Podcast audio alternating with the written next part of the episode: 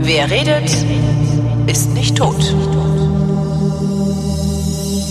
Willkommen zu einer neuen Ausgabe der Fotografie mit Chris Marquardt. Oh. Uh, nachdem wir, nachdem wir dann in der letzten Sendung gesagt haben, oh, die, die, diese Pandemie hat uns irgendwie so äh, gemacht, äh, wird jetzt zur Aufzeichnung auch das Wetter wieder scheiße, so dass wir erst recht keinen Bock haben, rauszugehen. Herrlich. Hier regnet Herrlich. Jetzt gerade angefangen zu Vielleicht mal andere Hobbys suchen. Ja. Ah, es ist alles Mist. Lass uns, lass uns auch einpacken. Komm, wir gehen. genau, irgendwas basteln oder so. Das ist vorbei. Lego.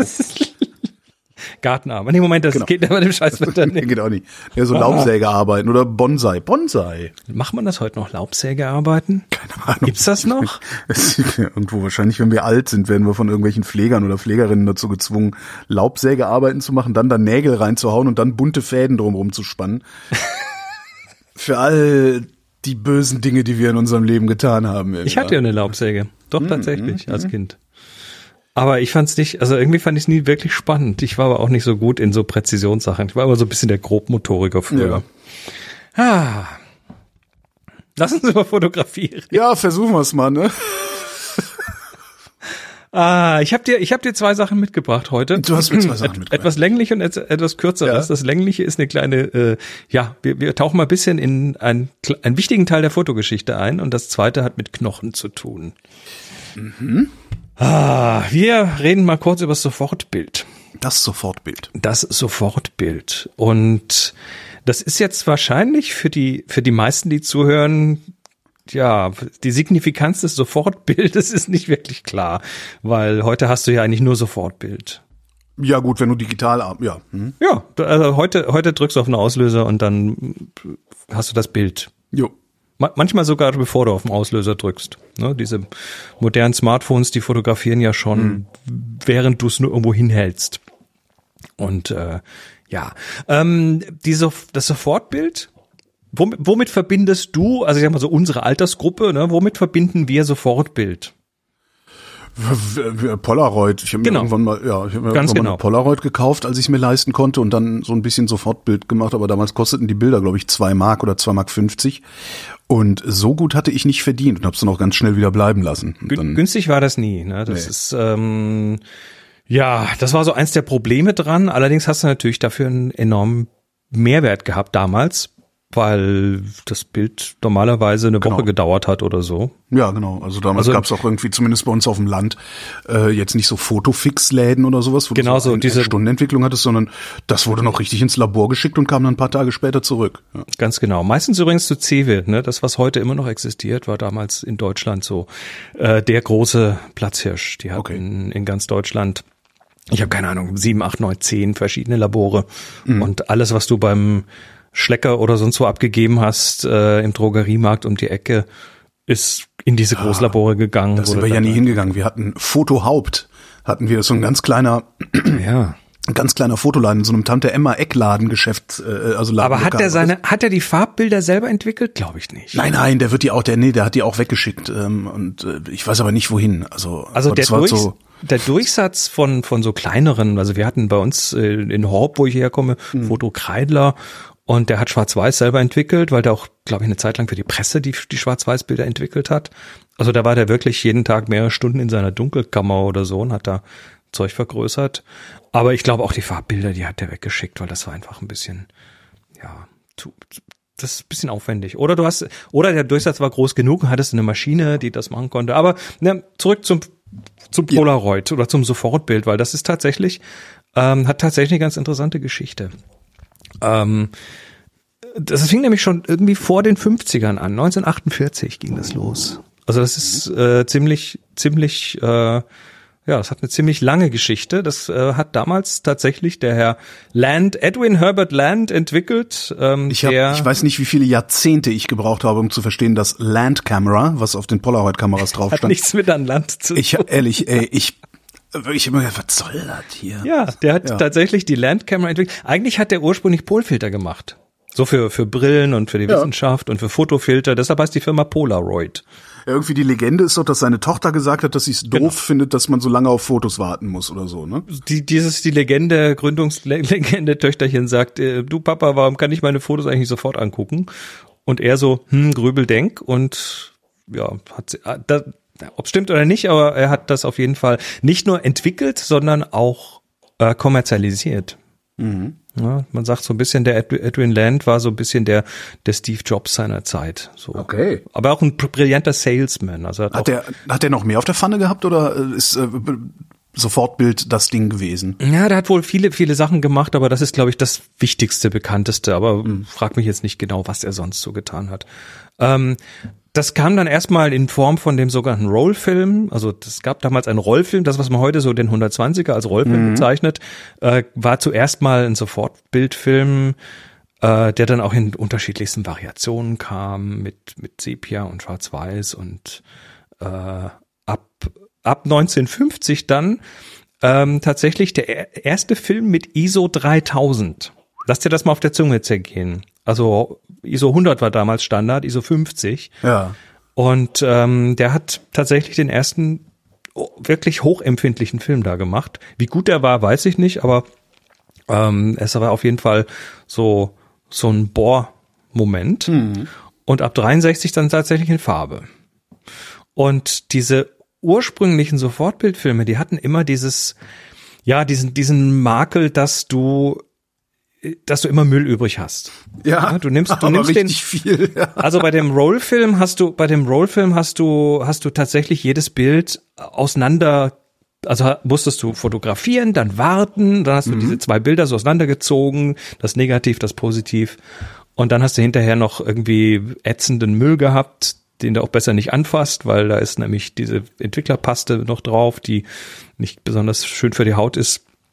Und äh, später wurde dann da der Pack- Pack-Film draus oder auch Trennbildfilm hier in Deutschland, ähm, der ja, der das gleiche gemacht hat, also der auch, wo du, wo du quasi so ein so ein Päckchen hattest mit so Paste dazwischen, hast du fotografiert, dann hast du das rausgezogen durch so Stahlrollen durch und dann wurde da diese Paste zwischen die zwei Schichten gequetscht und dann musste man warten, Minute, zwei, drei, je nach Film, um das zu entwickeln und dann Und auf keinen. Fall schütteln, obwohl es alle immer gemacht haben. Ja. Ja, schütteln ist Blödsinn. Ähm, aber das ist natürlich auch ikonisch, dieses Schütteln, das findest Ja. du überall in, in Filmen, also in, in Hollywood und so. 1972 war dann der, kam dann dieser Integralfilm. Integralfilm ist der Film, wo alles integriert ist. Das ist der, den wahrscheinlich die meisten von uns mit dem Sofortbild verbinden. Das ist äh, die Kamera, wo du Genau, und Auslöst und dann das Ding rausfährt. ne, Genau, ja. genau, vorne kommt der Film raus. Das war das, was man nicht schütteln sollte. Ich weiß gar nicht, die alten, dann weiß ich. Äh, genauso wenig schütteln. Und äh, der, der da hat dann unten so einen dickeren Rand, ne? das ganz ikonische Polaroid-Format, also quadratisch und dann unten diese eine dickere Rand. Der dicke Rand war das Teil, wo die Paste drin war. Aber das Ganze integriert. Und da- die eigentliche Revolution, das war zwar nur eine kleine, aber jetzt war plötzlich das Timing der Entwicklung im Film drin. Also muss das nicht mehr warten, auf die Uhr gucken und dann die Dinge auseinanderziehen, sondern der hat sich einfach selbst entwickelt, konnte es in die Ecke werfen und äh, am Ende kam dann das Bild raus. Und den Müll, naja gut, den Müll, den du natürlich weggeworfen hast, ist hinterher der Filmhalter, der in der Kamera ist, inklusive der Batterie. Das war ja das eigentliche Problem. Ne? Ja. Weil die hatten dann diese, diese Pouch-Batterien, also Ja. diese flachen Batterien quasi unten drin, um dem ganzen Strom zu geben, ist vom, vom Bequemlichkeitsfaktor unglaublich gut. Ne? Das ist super. Da brauchst du echt an nichts denken. Alles ist äh, im Päckchen drin, aber jo. Das schmeißt halt, schmeißt halt ständig jeder alle möglichen Batterien in den äh, Mülleimer am Straßenrand. da, da gibt's auch reichlich Projekte, äh, um diese Batterien weiter zu verwenden für andere Sachen. Ähm, ja, die, die bekannteste Kamera da ist vielleicht, oder die ikonischste Kamera aus dem Bereich ist die SX70. Das ist die, die faltbare Polaroid. Ach, hätte ich auch gerne, ja. Ähm, ja, ist, ist, ist, ist echt, echt cool, das Ding. Und Ja. du kriegst da heute tatsächlich, es gibt tatsächlich hier äh, Firmen, die dir die neu beledern mit hier Leopardenmuster oder sonst was. Geil. Also das, das ist schon abgefahren, hat sich eine richtige, äh, ja so eine richtige Community. Unbezahlbar das Ding. Ich guck gerade, bei Amazon liegt eine rum, äh, refurbished, 476 Euro. Ja, die SX70 äh, wird ist teuer geworden. Ähm, ja, aber jetzt jetzt natürlich die Frage, was was wo, wozu war dieses Polaroid dann überhaupt gut? Was ich mich die ganze Zeit frage, ist, wo will er eigentlich hin? Wo will er hin? Ja, ich, Ja, me warum? ich, ich meandere so ein bisschen, Ja, ja, nee, weil wa- warum erzählt er mir das? Ich bin, ich bin auf die Pointe ganz am Ende gespannt. oh, die wird nicht so spannend. Nö, ich wollte einfach nur mal ein bisschen erzählen. nee, nee, also es, ich habe ich hab, ich hab schon eine Pointe, aber das Okay. ist eher eine breite Pointe, die Alles nicht so klar. ganz auf den Punkt. ähm, ja, die, die, die, das Polaroid hatte, hatte Anwendungs, ähm, Zwecke. Ne? Also das war zuerst mal natürlich in den Augen der etablierten Feinart-Fotografen erstmal nur ein Spielzeug. Oh, was willst du mit dem modernen Scheiß? Wir machen hier äh, die hehre schwarz-weiße Fotografie und so weiter. Ähm, selbst Farbe war ja am Anfang eher so ein, äh, wobei, wer braucht das denn? Ähm, aber das Ding hatte noch so ein paar andere Benefits. Ähm, das eine war tatsächlich die Kunst. Also wenn du dir mal anguckst, äh, welche welche Künstlerinnen und Künstler mit mit Polaroid gearbeitet haben, Andy Warhol sehr bekannt, ähm, Keith Haring zum Beispiel, ähm, sogar ein Alfred Hitchcock, selbst der. Und einer, der da interessanterweise eine Rolle spielt, ist Ansel Adams. Okay, den kennen wir ja noch von der Agentum-App.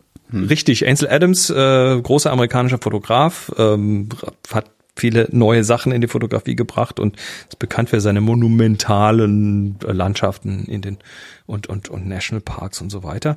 Ähm, der war tatsächlich lange Zeit Berater von Polaroid.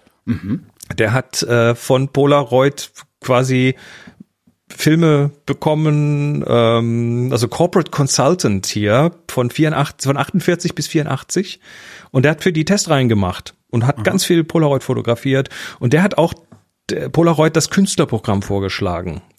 Das äh, Artist, oh Gott, wie hieß das jetzt? Also es gab so ein Artist-Programm, wo die quasi äh, alle möglichen äh, Menschen, Menschen aus der Kunst mit Kameras und Filmen ausgestattet haben. Unter anderem Andy Warhol und Keith Haring und so weiter. Äh, und dann auch eine Kunstsammlung aufgebaut haben. Also sie haben relativ früh erkannt, wir brauchen, äh, wir, wir müssen das über dieses Spielzeuglevel Zugpferde, ja, hinausheben. Genau. Und haben das sehr, sehr äh, geschickt gemacht. Und äh, also es war es war ein Kunstwerkzeug, es war ein Spielzeug für die etablierten Fotografen und es war auch ein Werkzeug, ein verdammt wichtiges Werkzeug und zwar für die kommerziellen Fotografen. Die Menschen, die im Studio mit ihrer Großformatkamera jetzt äh, irgendwelche Sachen für für die Presse, für Zeit, Zeitschriften, für Werbung, äh, für Kochbücher, für was weiß ich alles aufnehmen. Die hatten ja damals auch das Problem, dass der Film auf den sie aufgenommen haben, der teure Schwarz-Weiß-Farb und so weiter Film, ja auch seine Zeit gebraucht hat, bis er entwickelt ist. Ja, war und, immer so ein bisschen Glücksspiel dann auch, ne? äh, ja, und da jetzt plötzlich nicht mehr. Ja. Da ist plötzlich dieser Glücksfaktor rausgefallen, weil was, was machen die mit ihren Kameras? Die nehmen das Rückteil, da wo der in Anführungszeichen gute Film drin ist, nehmen die ab, äh, klatschen da ein Polaroid-Rückteil hinten drauf und machen ein Testfoto. Ja. Und dann machen sie zack und nach einer Minute haben sie dieses Testfoto vorliegen und können jetzt entscheiden, ist gut komponiert, passen die Farben, passt das Licht und so weiter. War das denn von Anfang an auch, also äh, haben die von Anfang an solche Filmkassetten geliefert, also Polaroid-Kassetten geliefert oder ist es erst später gekommen? Nachdem, Ähm, also weil so wie ich die, wie ich diese Legende verstanden habe, war das Consumer-Gerät, also die SX70, war eigentlich das Teil, was sie gebaut haben. Ja, natürlich, natürlich. Aber aber äh, ich, ich denke, dass relativ, dass das relativ parallel passiert ist, weil Ja. es ist halt, es, es hat halt plötzlich den den, ich sag mal etablierten Studiomenschen eine Möglichkeit gegeben, Ja. hier ein Live-Preview zu bekommen sozusagen. Und äh, die haben das auch fleißig genutzt, vor allem weil es damals auch großformatigen Packfilm gab, also diesen Trennbildfilm Ja. der 4x5 Zoll groß äh, war und der damit einfach perfekt als Werkzeug äh, dafür funktioniert hat. Ist das heute eigentlich noch? Polaroid-Kassetten? Da will ich hin. Ah, oh, ah, Da will ich, da will ich ganz langsam hin. Ähm, aber ich mache noch ein paar Umwege. Also Okay. ähm, ja, es, es ist äh, ja also 4, 4x5 Zoll. Ähm, ach übrigens ne, noch ein noch ein kleiner Umweg. Es gibt noch eine Ecke, wo der äh, wo der Sofortbildfilm ähm, geblüht äh, geblüht hat und das war die Pornografie. Ah. Ja klar, weil du die nicht zum Entwickeln bringen musst und äh, dann hinterher angeschissen wirst. Da ich kenn's ja zum Beispiel, ähm, ich war hab ja, mein, mein, mein erster Beruf war ja beim Film zu arbeiten als äh, erster Aufnahmeleiter. Ja. Und äh, da haben die äh, Script Continuity Leute äh, Anschlussfotos gemacht und sowas. Und das war immer Ja. Polaroid. Na klar. Ja. Das ist auch, äh, das ist auch die, die Geheimdienste, wenn die irgendwie eine Untersuchung gemacht haben oder eine Durchsuchung gemacht haben oder heimlich irgendwo, was weiß ich, Wanzen gepflanzt haben, dann äh, sind die da reingegangen. Ich glaube auch sogar die Stasi, was ich äh, gelesen habe, ist da reingegangen und hat erstmal mit Polaroid Fotos gemacht, um hinterher den Raum genauso wiederherzustellen, wie er vorher war. Ja, clever. Ja. Brauchst du heute alles nicht mehr. Naja. Na, jedenfalls, Also ich, äh, ich, also ich meine, wenn ich so Continuity, also Film-Continuity, äh, würde ich wahrscheinlich trotzdem mit einem Polaroid machen, weil das kannst du dann nämlich in ein Buch einkleben und kannst dieses Buch weitergeben. Ähm, das- Ja, ne, du wenn- kannst ja aber heute halt- auch so ein, so ein, so ein Sel- Kodak äh, äh, Canon Selfie Drucker oder sowas hinstellen, hast du Stimmt, mit dem ja. auch dein Bild Okay, you win. Ja, und kannst digital arbeiten. Stimmt, ja. Aber in Buch eigentlich macht man das heute noch? Weiß ich nicht. Ähm, Ich meine, du hast ja, du hast ja noch mehr so Sachen. Also die, ich weiß nicht, wie Continuities heutzutage arbeiten. Das ist 20 Jahre, über 20 Jahre her, dass ich den Job gemacht habe. Aber damals hatten sie halt richtig große Notizbücher, in die sie alles eingetragen haben, was in irgendeiner Form wissenswert war, um den Anschluss wiederzufinden in die nächste Szene.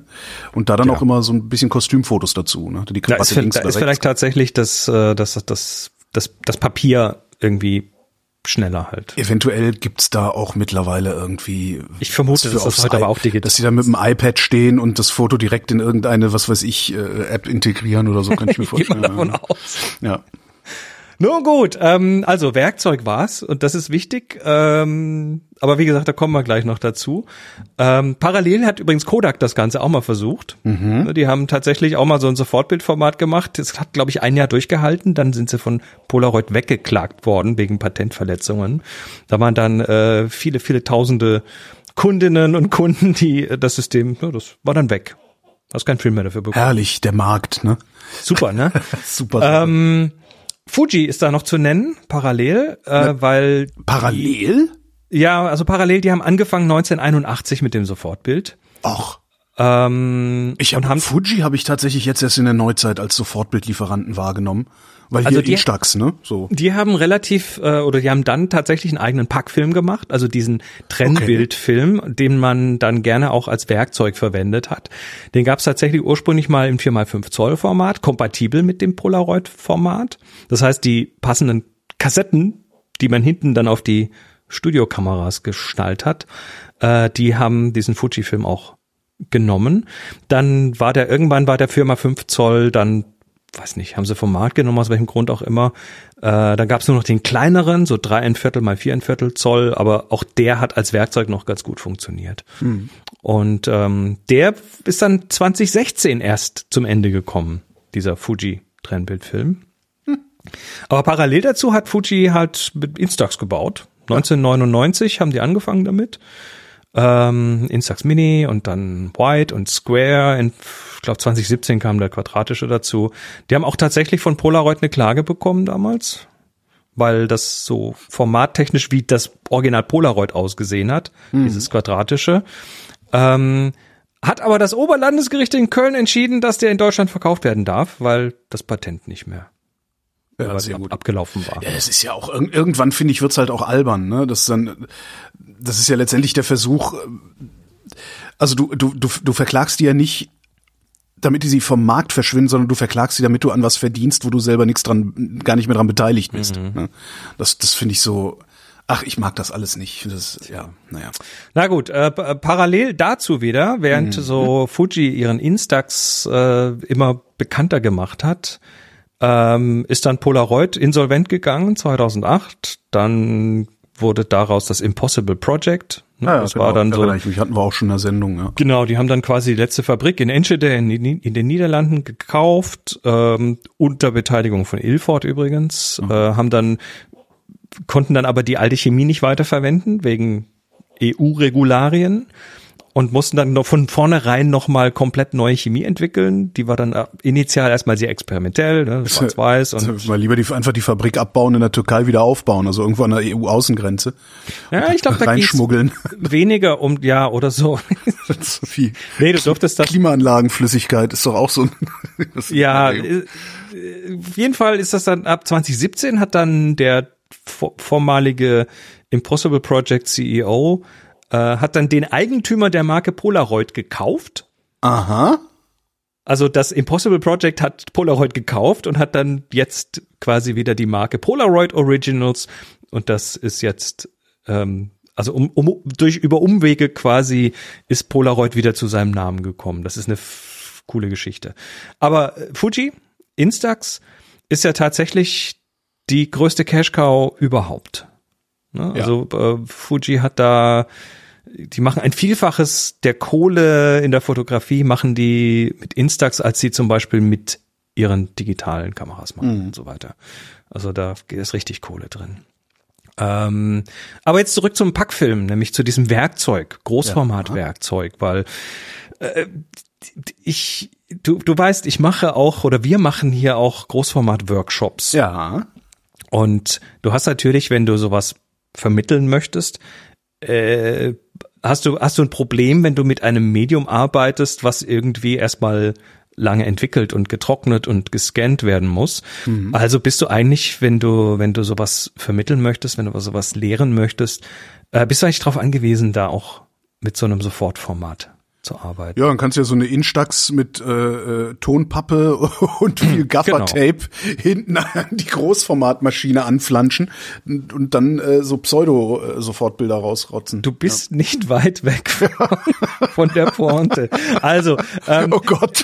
es gibt heute tatsächlich noch Restbestände von diesem Fuji-Pack-Film. Ja. Ne, der, der nicht 4x5, der etwas kleinere, der aber trotzdem ganz gut funktioniert. Da reden wir aber von so einem Zehnerpack für 50 Euro. Ich wollte gerade sagen, Restbestände im Sinne von, wir kaufen uns jetzt nochmal 10 BASF Chromdioxid Super 2 für einen Hunderter. Ne? Sowas. Also ja, okay. da, da gibt's jetzt, weil der, der ist ja Ende 2016 ausgelaufen mit ja. entsprechender Haltbarkeit äh, und Einfrieren und so weiter. Gibt's da, da tatsächlich heute noch guten Fujipack-Film zu kaufen, aber sehr teuer.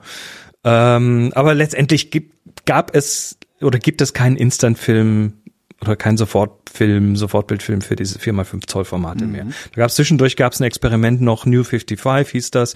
Die haben dann aber umgerechnet für 16 Euro pro Bild 4x5 Zoll gemacht. Autsch. Ouch, genau. Oder SuperSense, äh, den One Instant für 10 Euro pro Schuss. Wäre es denn da nicht vielleicht so eine wesentlich sinnvollere Lösung? Man hätte wirklich ein äh, wie soll ich sagen, irgendeine eine wie auch immer geartete Aufnahme, also ein ein ein, ein Aufnahmegehäuse, Kasten, irgendwas, dass du hinten an die Großformat anflanschst, wo du einfach ein Smartphone reinschiebst und das Smartphone übernimmt praktisch den Job des Sofortbildes? Ja, gibt gibt's auch Bastellösungen, gibt's ja. da auch dafür. Ähm, aber es ist natürlich was anderes, wenn du hinterher tatsächlich auch ein Produkt mit nach Hause nehmen kannst. Also, also und wenn du vor allem auch analog arbeiten kannst, weil ja, letztendlich machen. Wieder. Genau, letztendlich gibt's ja für 4x5 äh, Zoll ähm, gibt's halt keinen großen Markt. Das ist das Problem. Ja. Ähm, aber es gibt jetzt ein Format, was naja, was, also ein aktuelles Sofortbildformat, was tatsächlich A, nicht viel kostet, äh, zumindest im Vergleich nicht viel kostet, und was, ähm, was, was, was einfach erhältlich ist, das ist das Instax Wide. Das Instax ja. Wide hat ungefähr so ein Seitenverhältnis von 3 zu 2. Das ist so wie deine, wie deine Spiegelreflex. Mhm. Ähm, hat nicht 4 mal 5 Zoll, aber hat zumindest irgendwie 60 mal 100 Millimeter ungefähr. Also das hat schon eine halbwegs brauchbare Fläche und kostet pro Schuss 85 Cent. Mhm. Und äh, das ist das mittlerweile unter einem Euro? Ja, kriegst du. Und was, und was jetzt diesen kompletten Sermon hier getriggert hat, war, dass mir kürzlich einer was zugeschickt hat. Und zwar gibt es da mittlerweile tatsächlich ein, ein Rückteil dafür.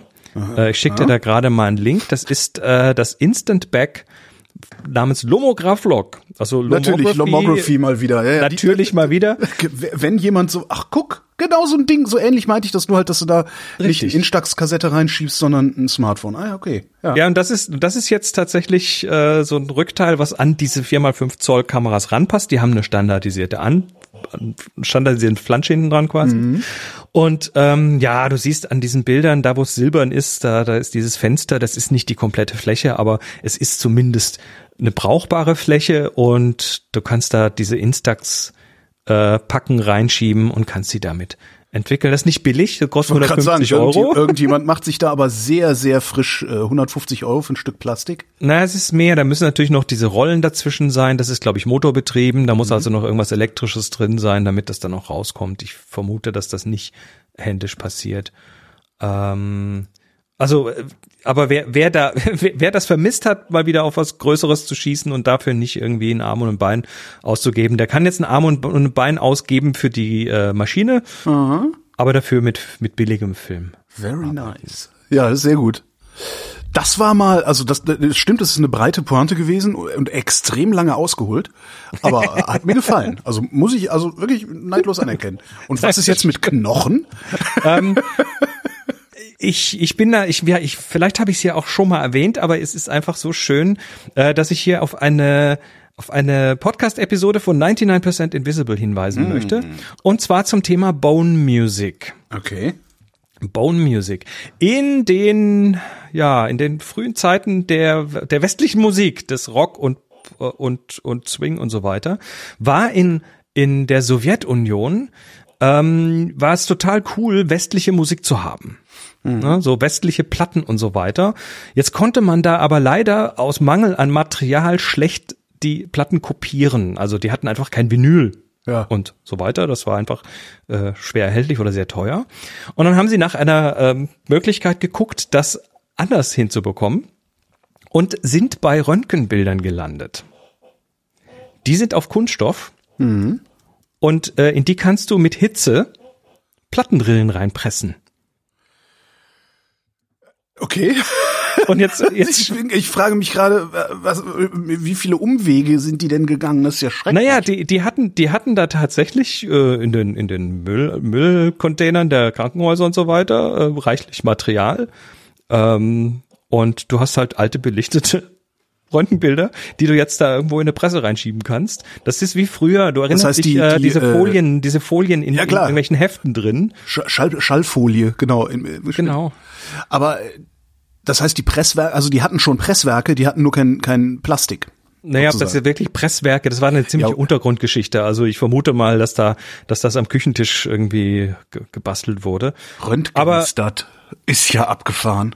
Aber du musst dir die mal angucken. Also das sind dann tatsächlich irgendwelche Schädelröntgen oder Finger, Hände, gebrochene Knochen, was weiß ich. Und da haben die dann quasi ihre, ihre Platten reingepresst und ist haben ja die dann mit, mit der Nagelschere rund geschnitten oder auch nicht. Und äh, ich gucke gerade in den, ich guck gerade in den Wikipedia-Artikel. Es gibt ja Samistat, das war so ne so Untergrunddruck äh, Druckwerkerzeugung ja. äh, im Ostblock und das äh, anscheinend gibt den Ausdruck Röntgenistat. Ja. das ist ja echt abgefahren. Und und äh, der Link, den ich dir geschickt habe zu der Podcast-Episode, da sind auch noch mal einige Fotos drin. Aha. Ähm, ja. Und das war tatsächlich eine gewisse Zeit lang dann in der Sowjetunion ist die Art und Weise, an westliche Musik zu kommen auf alten Röntgenbildern. Das ist ja echt geil. Eigentlich, eigentlich auch ein Fotothema, wenn man es äh, mal ja, passt, ne? ja, natürlich, natürlich. Ja, krass. Und so tragisch, oder? Also Planwirtschaft, ja, Planwirtschaft das, halt, ja. das ist, das funktioniert nicht. Ja. Also jedenfalls nicht so, nicht so, wie äh, die es gemacht haben. Ich meine, wir haben hier auch Planwirtschaft, wir machen es nur cleverer. Meistens. Unternehmen denken sich ein Produkt aus, das keiner braucht und dann machen sie massiv Werbung dafür, damit es trotzdem gekauft wird. Hat ja auch was von einem Fünfjahresplan irgendwie. Stimmt. Ne? Ich finde das immer so, wenn du es wenn du's nicht auf die gesamte Volkswirtschaft betrachtest, sondern wirklich auf das eine Unternehmen runterbrichst, ähm, kommst du ganz schnell dahin, dass du denkst, hm, wo ist denn da eigentlich der Unterschied? Die reagieren ja nicht wirklich auf Nachfrage, sondern die erzeugen Nachfrage. Tja. Was vielleicht auch ein bisschen billig ist, jetzt Kapitalismuskritik hier.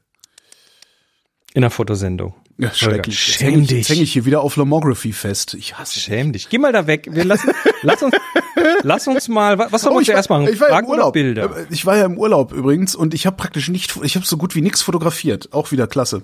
Wir waren in der Schweiz. Wir waren in der Schweiz. Ich hatte, auch nur das Telefon. Nee, ich hatte tatsächlich sogar meine Fuji mitgenommen. Äh, hab dann aber vergessen, dass ich die dabei hatte. Es ist schrecklich. Ich, Du sollst dich, du sollst dich nicht schlecht fühlen. Weil ja, das stimmt. Ich meine, drei, vier schöne Fotos habe ich gemacht. Äh, äh, ein, ein oder zwei davon sind habe ich dann sogar auch in die Glass-App hochgeladen, die tatsächlich, ähm, die fühlt sich toll an. Also die, die fühlt sich sowas von toll an. Äh, da kommt auch nichts anderes mit, auch also Flickr zum Beispiel schon gar nicht. Äh, ja, ich bin also ich bin echt total begeistert Und es von ist dem halt Ding. nur Fotografie. Ja, genau. Außer Fotografie. Genau. Schöne Bilder gucken, ab und zu mal was zu einem sagen und selber ein paar hochladen. Also ich find's auch. Ich Das ist echt toll, ja, ja, ja. Also es ist begeistert mich. Ich muss dann nur mal gucken, dass ich noch mehr Leuten folge äh, und noch mehr Bilder, also damit der der der der stetige Strom von Fotos irgendwie die ganze Zeit äh, kommt. Ich weiß nicht, Mama, Mama, was machen wir denn? Machen wir so, normal machen wir immer erst Fotos, dann Fragen, ne? Dann lass uns doch, äh, lass uns doch erst die Fotos machen und ich äh, sage jetzt gleich an dieser Stelle wieder, wie immer, wir haben da auch parallel ein Video. Das ist Jo. der, das ist der, das ist der hinterhältige Bait and Switch, ähm, weil ihr dürft jetzt, wenn ihr das nur hört, auf diese Shownotes gehen. Da gibt's einen Link zu YouTube und da ist auf meinem Kanal nur der Fototeil hier, wo wir Sachen anschauen, auf Video. Und danach dürft ihr wieder hier weiterhören. Wenn ihr jetzt gerade Video schaut, dann äh, denkt dran, es gibt vor und nach diesem Video noch ein Audioteil, der super spannend ist heute. Mit einer aberwitzig breiten Pointe, nicht zu vergessen. ja, aber die, die das gehört haben, hier, die wissen darüber ja sowieso schon Bescheid. Das erste Bild kommt von Äh, Martin, Martin. Es heißt Ausgang. Ja, es ist, es ist ein relativ simples Bild, quadratisch, praktisch gut. Ähm, das ist eine U-Bahn, wahrscheinlich in Berlin, oder? Ich bin nicht sicher, ja, die Kacheln könnten, also es könnte Wobei, Berlin das ist, sein, ja. das ist ein alter deutscher Bahnhof mit, mit Kacheln an der Wand und Ausgang und Gleise 1 und 13 mit zwei Plakaten. Das ist eine sehr frontale, äh, rechteckige, eine quadratische Komposition, alles schön parallel. Das Ganze übrigens mit Argentum gemacht. Ja, super, ne? Super. Und das hat so eine Simpelheit, Einfachheit und irgendwie mag ich ja diesen alten Font, diese alte Schriftart, Ja. die sie da verwendet haben. Wobei das G nicht mehr dazu passt. Das links unten. Das ist ein anderes G als das von Ausgang. Warte mal, links unten. Ach so, das Gleise G. Das Gleise G Das ist, ein, ist aber ein falsch. sehr anderes G, ja. Ja, ja, dann ist irgendwie die Schablone G abhanden geklaut worden und ein neues Wahrscheinlich, worden so. wahrscheinlich. Was gibt's links von Frau zu Frau? Äh, was ist das da? Das ist Bahnhofsmission. Links ein Poster von der Bahnhofsmission, rechts ein Poster für einen rauchfreien Bahnhof. Mhm. Unten eine Treppe. Ja, es ist einfach so, so, so. Ja, ich mag das. Also es ist so, ich habe, ich habe, es gibt bei mir auch, ich glaube bei mir in Instagram habe ich das eine Zeit lang gemacht, äh, dass ich auch so immer die äh, Stationsnamen von Berliner Bahnhöfen fotografiert habe. Und das Ja. ist halt auch so ähnlich, weil das sind immer recht symmetrische Angelegenheiten, die man da hat. Ja. Und dann hast du rechts und links noch auf dem, auf dem Boden noch so, so Lachen reinlaufen ins Bild von rechts und links. Das sieht schon, das hat schon sowas, ja, ich weiß auch nicht, äh, Nee, das sind keine Lachen, das sind Aufkleber. sind das Aufkleber, okay. Das sind eher so Aufkleber, so äh, äh, hier lang laufen oder so ähnlich zum Schienenersatzverkehr. Also es sind so Schienenersatzverkehrsaufkleber, so Ah, sieht okay, das aus. okay. Ist auf jeden Fall, auf jeden Fall hat das Bild für mich nicht nur irgendwie sieht es aus, sondern ich, ich habe, es hat auch einen Geruch für mich. Ja. So alte, alte Bahnhofsunterführung mit allem, was Stimmt. dazu gehört. das ist bei mir in dem Bild irgendwie drin. Ja. Aber ich komme ja auch aus einer deutschen Kleinstadt, da war das auch irgendwie so, immer so. Ja, ich Ähm, habe auch den, den, den äh, typischen U-Bahn-Geruch. Die Berliner U-Bahn hat einen ganz typischen Geruch. Ja. Interessanterweise im Westen einen ganz anderen als im Osten. Äh, Ist auch Interessant. interessant. Nächstes Bild Nee, äh, ist Ja. von Michael. Ähm, und da musste ich erstmal so zwei, dreimal äh, gucken, weil das, da war ich etwas, ähm, ja, da war ich, äh, da habe ich ein bi- ein bisschen gestutzt erstmal. Also was sehen wir? Wir sehen so ein Hochhaus, was von unten nach oben fotografiert ist.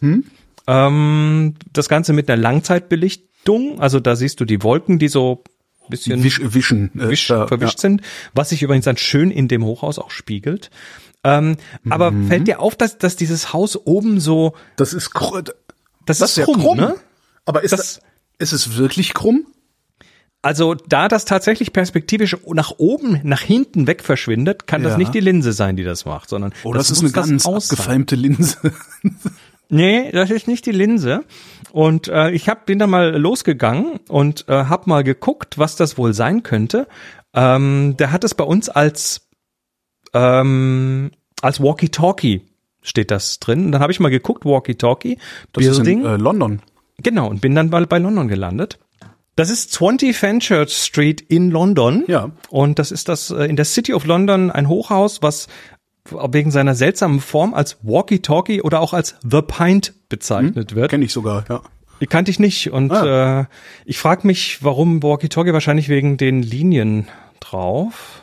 Puh, oh, gute Frage. Ist egal. Also es hat auf jeden Fall diesen Namen und das kippt tatsächlich, das ist tatsächlich so, hat so Rundungen und Ja. ähm, ja. hat auf jeden Fall Michael, äh, hat, hat, mich da kurz irritiert, weil Ja. ich dachte, das Ja. darf nicht so einfach so wegkippen. Da Ja, aber. Walkie-Talkie, das ist es halt. Also das hat mich, äh, ja. ja. Kannte ich nicht, habe ich jetzt kennengelernt. Ähm, Endlich wusste ich mal was.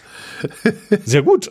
Bravo. Kriegst du ein Fleißbienchen. Und jetzt äh, gibt es noch das letzte Bild. Das ist von Kameraki.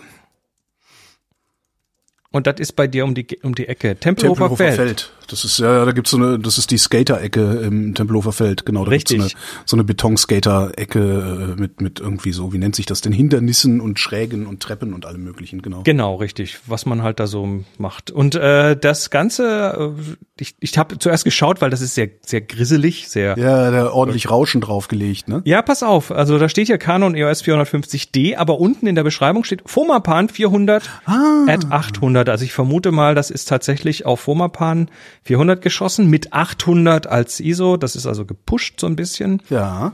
und hinterher halt abfotografiert und deshalb steht da die Digitalkamera drin. Mensch, da fällt mir ein, ich habe die Tage, warum bin ich denn da, ich da nicht draufgeklickt?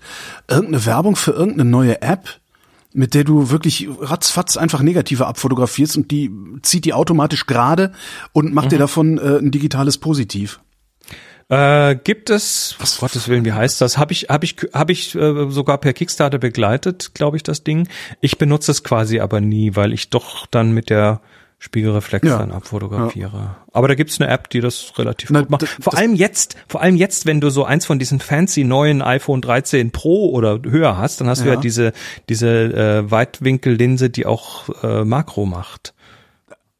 Bis zu zwei Zentimeter Es Entfernung. gibt noch, es gibt schon wieder einen Grund, dass ich mir ein neues iPhone, das ist doch auch nicht in Ordnung. Nee, ich will dir jetzt auch keins verkaufen. Braucht Hast kein Mensch. Ich habe auch noch, ich habe auch noch mein Elver. Ich habe auch noch mein Elver und das ist super. Ja. Also, äh, Junge- Kameraki, Tempelhofer Feld. keiner guckt in die Kamera, also keiner guckt in Richtung des Fotografen, das finde ich ganz cool. Ich mag, ich, ich weiß auch nicht, das hat so ein bisschen was von, von so manchem Cartier-Bresson-Bild, finde ich. Das, äh, du hast so, jeder, jeder auf dem Bild hat sein eigenes Plätzchen. Ja.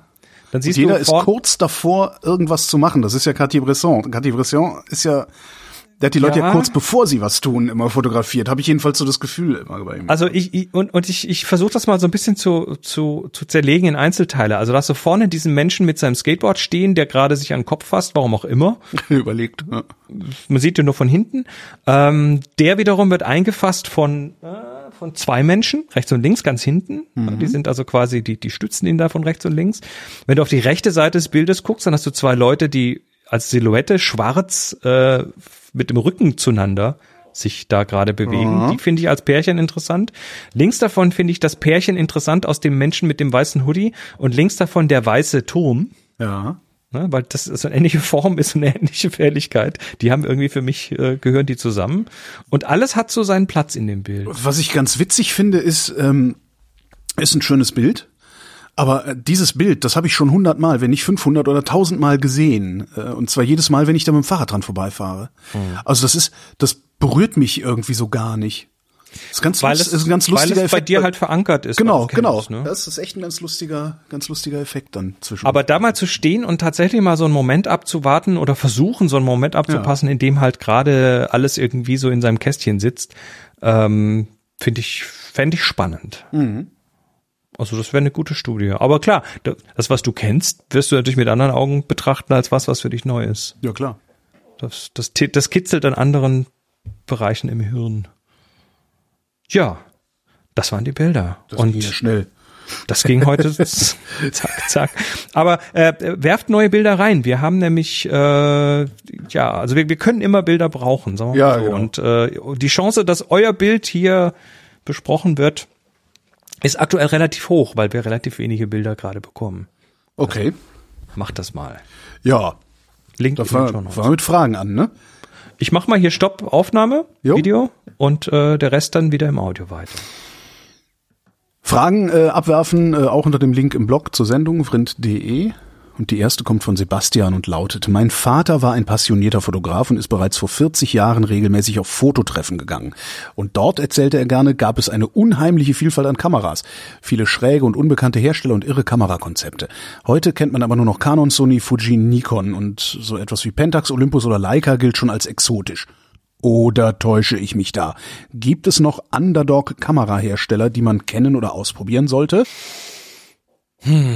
Also Pentax, Olympus, Leica, die haben alle ihren Fankreis und die haben alle ihre Community aktuell. Also da bin ich, äh, ich, ich denke, dass die, das ist immer eine Frage der Perspektive, was man halt so sieht. Und in, in den Leica-Kreisen gilt wahrscheinlich Sony als exotisch oder seltsam. ja, als billig wahrscheinlich, also so als so allerwelts, Ähm, Na, ne, ich weiß es, ich bin mir gar nicht so sicher. Also ich, ich, ich will denen gar nicht so viel Hochnäsigkeit unterstellen, weil ich, ich, ich weiß, dass auch eine Leica durch die Haptik und durch die, durch die Fein, Feine der Mechanik, durch die Feinheit der Mechanik auch andere, andere Dinge anschubst, die dann sich auch wieder in anderem kreativen Ausdruck äh, ausdrücken können. Also deshalb, ich will das gar nicht, ich will da gar nicht so, eine so eine so eine so eine Wertung reinbringen. Ähm, aber generell, ja, was du da nimmst und was du, was du fotografierst, ist halt immer Spiel, Spiel mit Technik gegen dem Spiel mit der Fotografie. Ne? Jede, jede Kamera kann gute Bilder machen. Es ist eigentlich egal, welche du in die Hand nimmst heutzutage. Und ähm,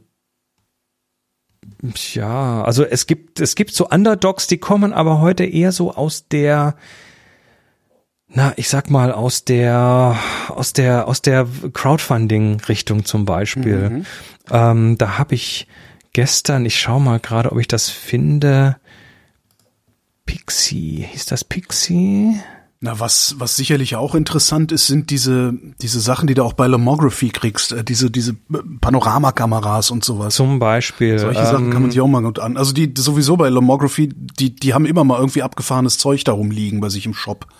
Das ist richtig, aber es gibt ja zum Beispiel jetzt auch sowas, ähm, das, ich pack da auch nochmal einen Link rüber, das kannst du auch in die Shownotes packen. Äh, dieses Pixie, das ist gerade eine, eine französische Firma, die gerade eine Rangefinder, also eine Messsucherkamera baut, eine digitale. Äh, also das, will. ja, 2600 Euro im! Preis. Okay. Das ist nicht billig.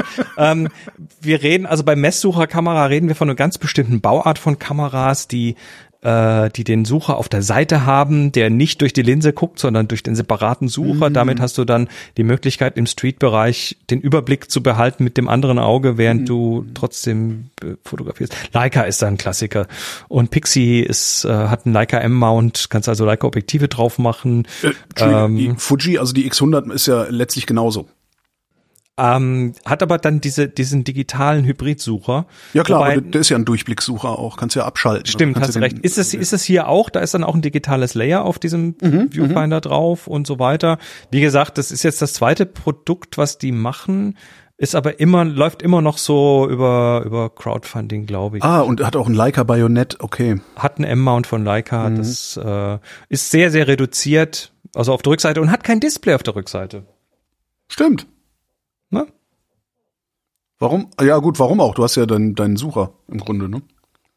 Ja, du kannst aber natürlich die Bilder da, glaube ich, nicht reviewen. Ist egal, auf jeden Fall äh, mit fest verbautem Speicher übrigens. Also wenn du die 32 Gigabyte Version willst, dann zahlst du über drei- zahlst du 3240 Euro. Die 128 Gigabyte Version für 3540 Euro. Ach, Menno, ey. Ja, braucht aber auch, braucht man nicht. Aber es ist so, also es gibt ja so Underdog-Geschichten, die kommen heute, heute aber eben aus anderen Ecken, glaube ich. Nächste. Nächste Frage kommt von Kasia. Nur eine ganz kurze Frage. Was ist denn jetzt eigentlich Fine Art Fotografie?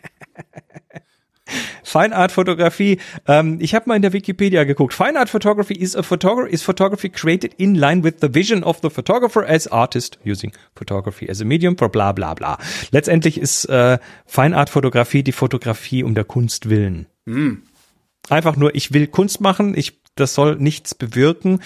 Du hast ja in der Regel oder in vielen Fällen hast du Fotografie doch eher so Fotojournalismus oder du hast eben kommerzielle Fotografie für Werbung, für, für Verkauf, für Mode, für Wissenschaft und so weiter. Und die Fine Art Fotografie ist Fotografie um der Kunst willen. So einfach ist das.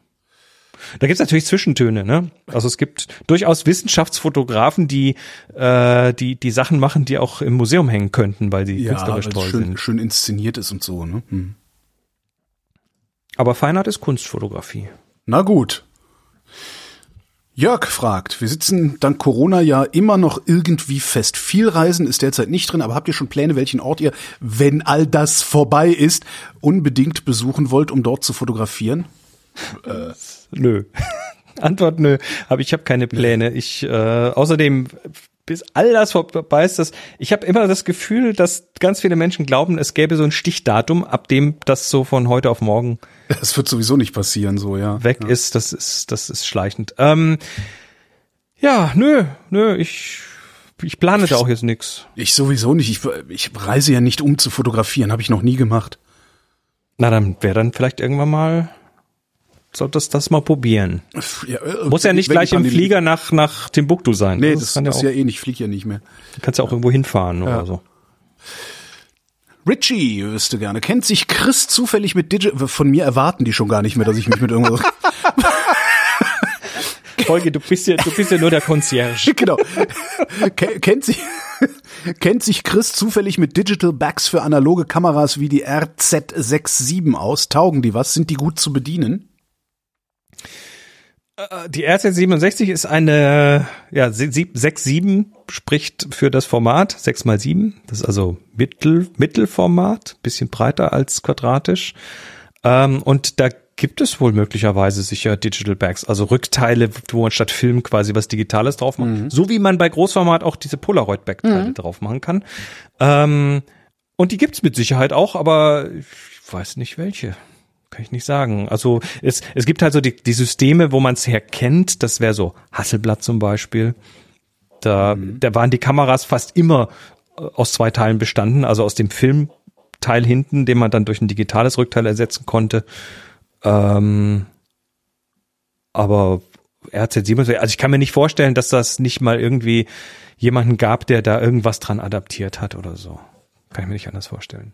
Ich kann mich noch dran erinnern, wie dann die Digitalkameras langsam aufkamen und im Grunde jahrelang ist die Legende gab, jetzt, demnächst kommt so, sowas als Filmpatrone äh, auf den Markt, dann können wir alle unsere alten Spiegelreflexen weiter benutzen und äh, ähm, das keiner, gab's. Ja, aber keiner hat damit gerechnet, dass die Hersteller vielleicht viel lieber nagelneue Kameras in digital ja, verkaufen wollten und darum da relativ schnell wieder vom Markt waren mit. Das gab's äh, bei Kodak im Labor zum Beispiel. Das ja. war fast fast produktreif. Ähm, ich habe das, ich habe das Ding tatsächlich in der Hand gehabt, als ich da mal das, den Technical Vault besuchen durfte. Mhm. Aber es wurde halt nicht zum Produkt, weil das, du gräbst dir ein eigenes Wasser mit ab. Ja. Äh, genau, das war, das war, hat, war einfach kommerziell nicht. Ähm, ich ich habe mir das damals auch gewünscht, so eine ja, digitale Filmpatrone für meine analoge Spiegelreflex, aber das, da hatte keiner, keiner Industrie das Backing dafür oder das Interesse. Leider. Manu schreibt, ihr redet ja gerne über tolle Kameras. Schön. Aber, ups, jetzt habe ich ver, verscrollt, Entschuldige. Aber gibt's auch Kameras, die ihr in der Hand hattet und dachtet, boah, nee, ey, das ist nix. Ja. Boah, wie hieß die? Wie hieß die? Grauenhaft. Ah. Das also bei so mir eine, waren's, ja? Bei mir waren es äh, so, so diese Plaste SLRs, diese Plaste-Spielreflexkameras aus den 80ern. Da äh, hatte ich vor einer Weile mal zum Beispiel die Minolta Dynax 7000i. Minolta Dynax. Ich äh, pack dir die mal hier in den Link rein, kannst du mal draufklicken. Ähm, das ist so ein, so ein, so, ein, so eine, ja, eine Spiegelreflexkamera, aber halt ja. ein Plastikgehäuse.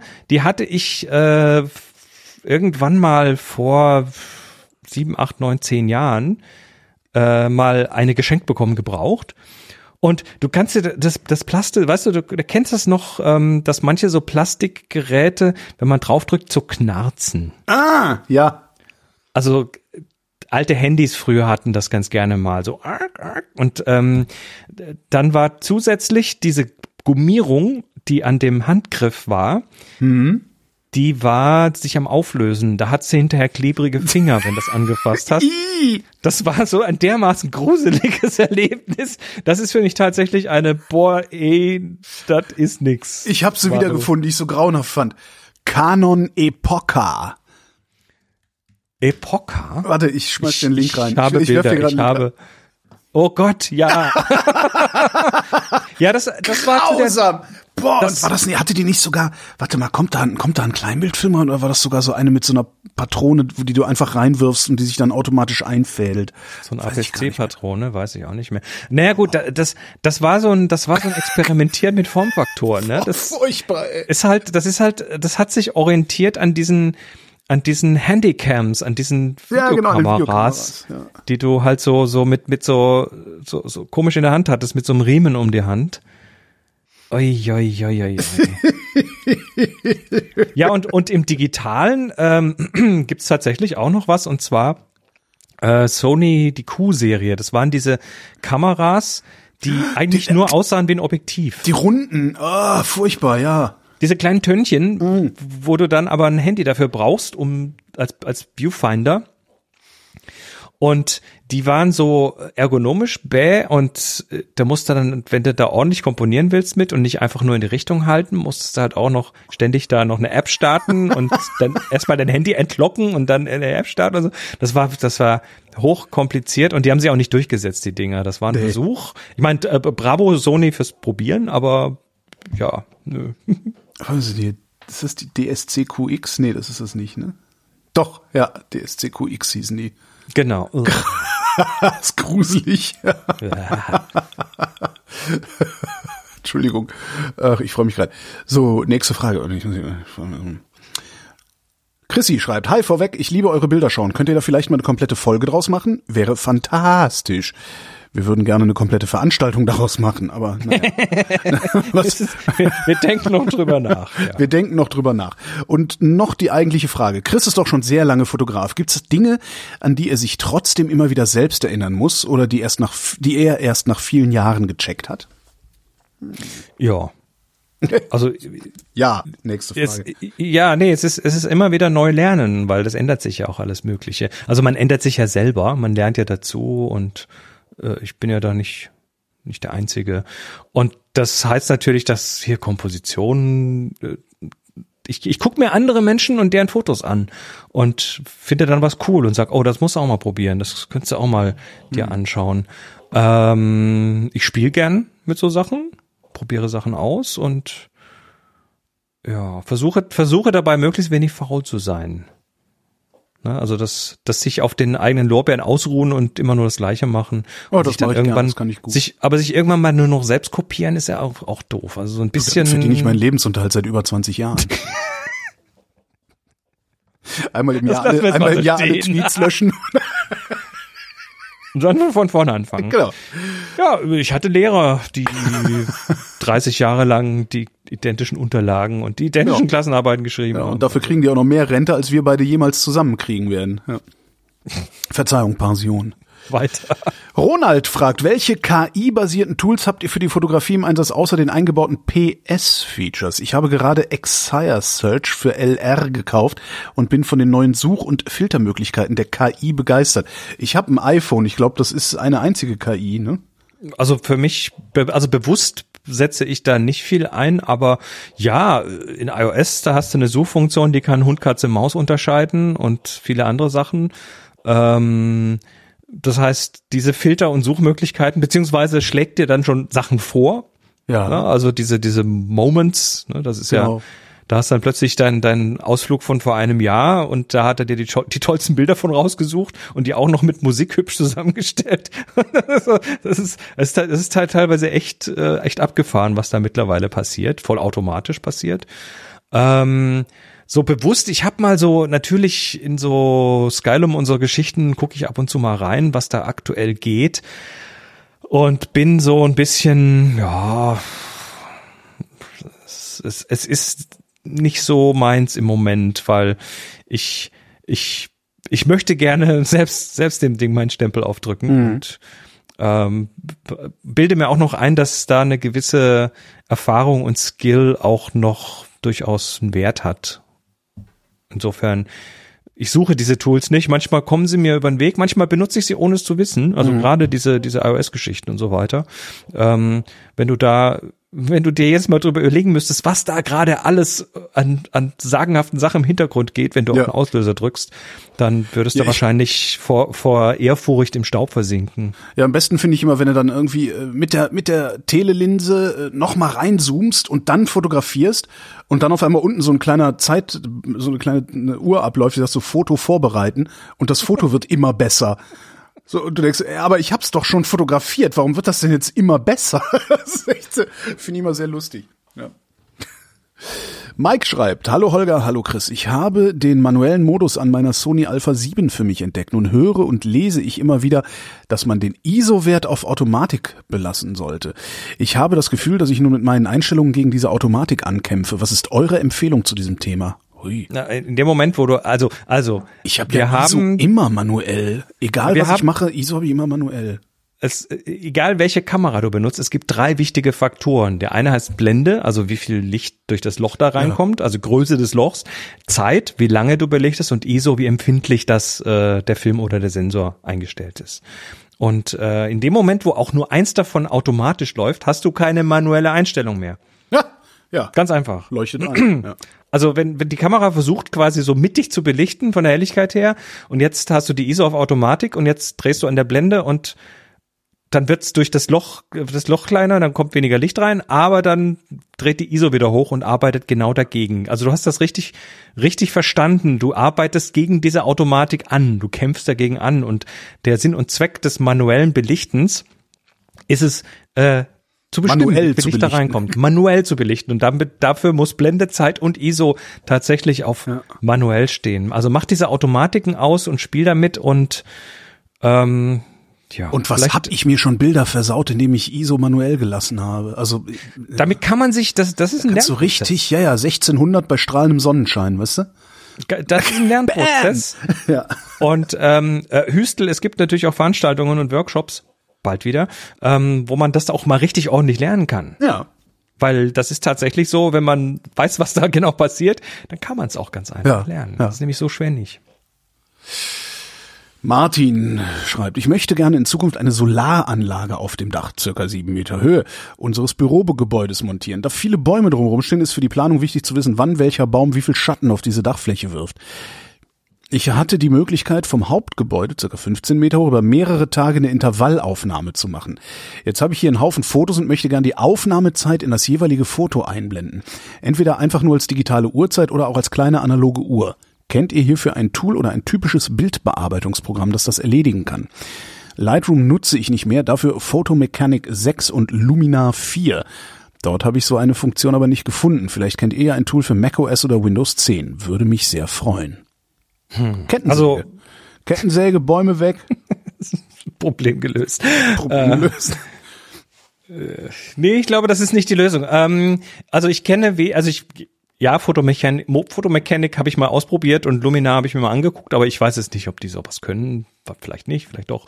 Ähm, ob es da ein Tool gibt oder nicht, um diese Zeit in die Intervallaufnahmen einzublenden, also ich bin mir sicher, dass es was gibt, weil das viele Leute tatsächlich gerne haben, da die Uhrzeit drin haben, so wie früher bei manchen Kameras.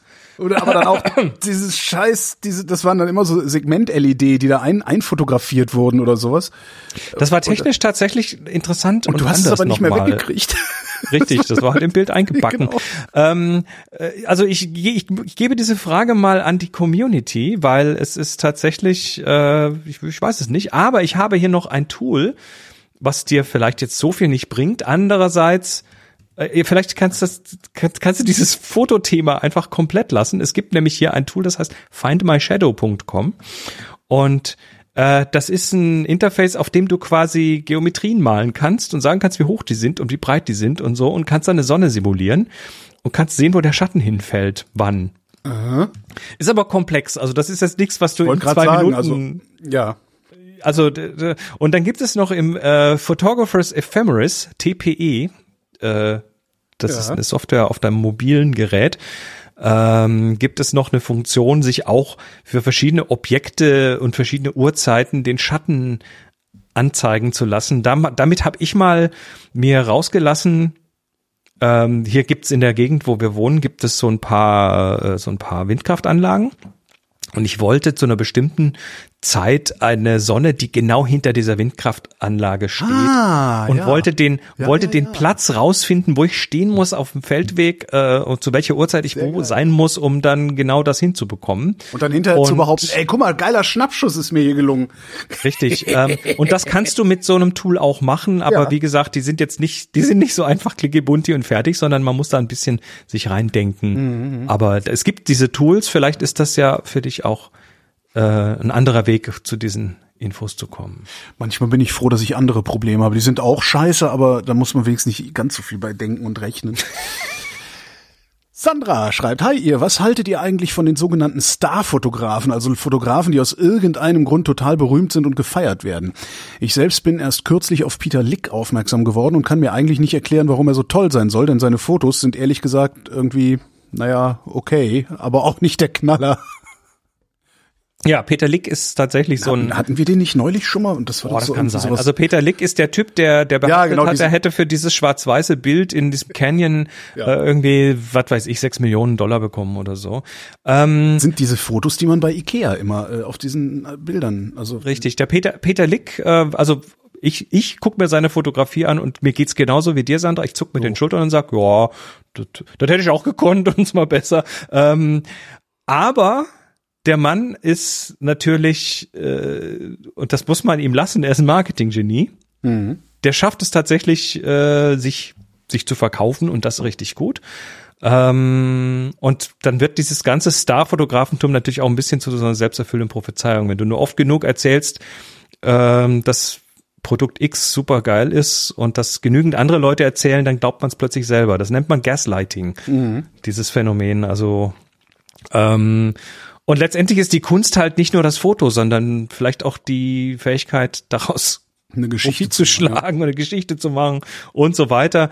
Äh, trotzdem, also Peter Licks Fotografie gibt mir gar nicht und dass er da irgendwie auch manchmal nicht überprüfbar Riesensummen aufruft. Ähm, ja, soll er behaupten, das ist mir wurscht. Ich finde, also gibt mir gar nichts, finde ich ein bisschen, also das finde ich gelinde ausgedrückt. Also ich finde dieses, das ist ja fürchterlicher Kitsch. Ja, ja, ja. Das ist ja, naja. Es ist, es ist von der Fotografie her aus meiner Sicht belanglos, was er macht. Ja, Ja, Ich hab- aber das ist ja wie gesagt, du, wir, wir streiten uns jetzt Button über im Geschmack. Tada, weißt gibt's bestimmt einen Button, der heißt Peter Lick und dann kotzt der da einmal irgendwie alles drüber. Weißt du, äh, jetzt, äh, aber ja, Geschmack, ne? Das ist, manche Leute finden auch, äh, finden auch andere Sachen toll, Ja. die ich nicht toll finde. Werner schreibt, da höre ich bei 1840 die automatische Waschmaschine sei 1951 erfunden. Hat denn nicht John Chamberlain den ersten Automaten 1937 patentiert? Beziehungsweise hat der Krieg die Entwicklung gestoppt? Fragezeichen? ja, da kennt sich jemand besser aus. Ja. Ähm, meine Warum hat er auch Recherche, keine Freunde? Weil er sich, ich habe nachgeguckt. Ähm, äh, Werner hat natürlich komplett recht. Der äh, 1951 war die First Computer Controlled Washing Machine. oh, ah. Und äh, der Herr Chamberlain, aber die, die Geschichte der Waschmaschine, äh, falls du mal einen Link in die Shownotes packen willst, ich habe ihn in, die, in den Chat geworfen.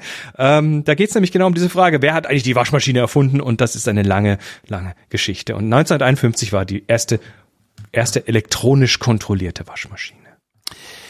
Manu schreibt, gibt's ein Bild, das ihr in den letzten Monaten gesehen habt, das euch immer noch irgendwie beschäftigt? Denn vor allem zur Zeit der, in der Zeit der Pandemie gab es einige Bilder, die mich irgendwie begleiten. Darunter eins aus Wuhan, in dem ein Mann auf einem Hoverboard zu sehen ist, äh, der einen riesigen Desinfektionszerstäuber auf dem Rücken hat. Ich fand dieses Bild so surreal, dass es mir immer wieder durch den Kopf geht.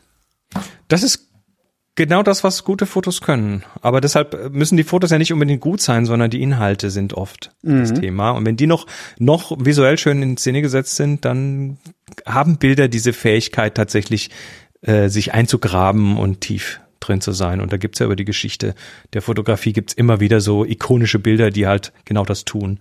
und die so ein bisschen dann zum zur allgemeinen Kultur dann auch gehören. Äh, für mich jetzt in letzter Zeit so einzelne Bilder nicht, aber ähm, was mir seit seit ich das entdeckt habe immer wieder durch den Kopf geht, sind diese diese Röntgenbilder, diese Bone Music Geschichten. Ja. Also eine Schallplatte, wo hinten so ein Schädel drauf ist, weil das erinnert mich dann auch bisschen früher äh, meine erste meine erste Schallplatte, die ich mir als Ja. 12, 13-Jähriger gekauft hatte, war äh, Oxygen von Jean Michel. Uh, die mit, ja, was die dem mit dem Schädel oder? drauf. Die mit dem Schädel drauf. Und äh, das erinnert mich daran irgendwie. Und bei mir persönlich, in meiner persönlichen Wahrnehmung, hat, geht das eine Verbindung ein Ja. irgendwie. Das eine erinnert an das andere. Deshalb sind diese Bone Music Sachen. äh, Vielleicht war das, vielleicht hat Jean-Michel Jarre ja sich bei den Russen bedient. Hm. Irgendwie. Weiß ich nicht. Ja, ich habe das gar nicht, aber ich bin ja auch so ein so so wenig optischer Mensch, darum krampfe ich ja auch so rum immer äh, mit Fotografie und sowas. Ach, das sagst du nur. Ja, aber das ist so, so, ich wüsste jetzt kein Bild aus den letzten Monaten, was mir irgendwie hängen geblieben wäre. Vielleicht machen wir da mal eine Übung draus. Oh jeder, ja. Jeder, jeder, äh, äh, also wa- was mir hilft, ist, wenn ich Bilder tatsächlich in physischer Manifestation vor mir habe, also als Papier, ein ausgedrucktes Bild irgendwie. Das ist für mich und dann und dann mache ich das mit einem Magneten irgendwo hin an den Kühlschrank oder so. Und dann ist das präsent und dann sehe ich das öfter und dann kann ich immer noch entscheiden nach einer Woche, äh, nö. Und dann ersetze ich es durch ein anderes. Hm. Das mache ich gerade immer öfter. Ich habe jetzt eine Postkarte bekommen von jemandem. Auch schön. Von einem Hörer, der, der Happy Shooting hört und äh, andere Sachen. Und äh, der hat auch so eine, ja, so eine selbstgemachte, selbst gedrucktes Foto auf eine Postkarte mir geschickt. Mhm. Und da ist ein Mann mit einem Regenschirm drauf und das ist irgendwie cool. Schwarz-Weiß. Mhm. Und das gerade, das steht gerade so vor mir äh, an den Rechner gelehnt und guckt mich jetzt seit zwei Tagen ständig an und ich gucke es an. Umgebt euch mit Bildern. Gute Idee. Nochmal Saskia, gäbe es jemanden, den ihr gerne mal fotografieren würdet? Nö. Äh, doch. Also leider, also ich, ich hätte unheimlich gern zum Beispiel mal einen David Bowie fotografiert oder einen Frank Zappa. Ähm, nicht nur weil die, weil die sich, also ich, ich habe, ich habe mit Musikern und Musikerinnen gearbeitet Ja. und die haben eine ganz eigene Art und Weise, weil die halt gewöhnt sind, auf einer Bühne zu stehen und weil die halt gewöhnt sind, dass man sie anguckt, äh, sind die fast immer in meiner Erfahrung locker vor der Kamera. Die können die wegignorieren. Ja. Und dann haben die tatsächlich beim Fotografieren, zumindest die, mit denen ich Erfahrung habe, haben dann, klar, die sind natürlich auch, auch Kasper, ne, die sind auch irgendwie gerne irgendwie im, im Rampenlicht, aber äh, die haben dann auch die Fähigkeit, sie selbst zu sein. Mhm. Und das wäre für mich so aus dem Bereich Musiker, Musikerinnen, wäre das wahrscheinlich, ja, so meine Richtung. Nee, ich gar nicht. Und du hast ja, du hast ja auch, das Schöne ist ja, ne, vielleicht auch, ja, ja ich würde zum Beispiel gern mal so ein halbes Stündchen äh, eine Fotosession mit dem Elon Musk machen.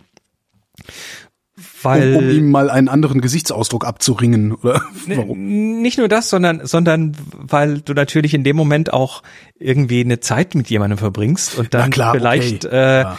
und, und und du willst ja, du willst ja also eine Fotosession ist ja nicht ein, ich gehe da hin und Knips, drück ein paar knips. Mal auf den Knopf Ja. und geh wieder, sondern du musst ja, damit du da wirklich auch was rauskitzeln kannst, musst du ja mit den Menschen interagieren, du musst Mhm. ja sprechen, du musst ja kommunizieren.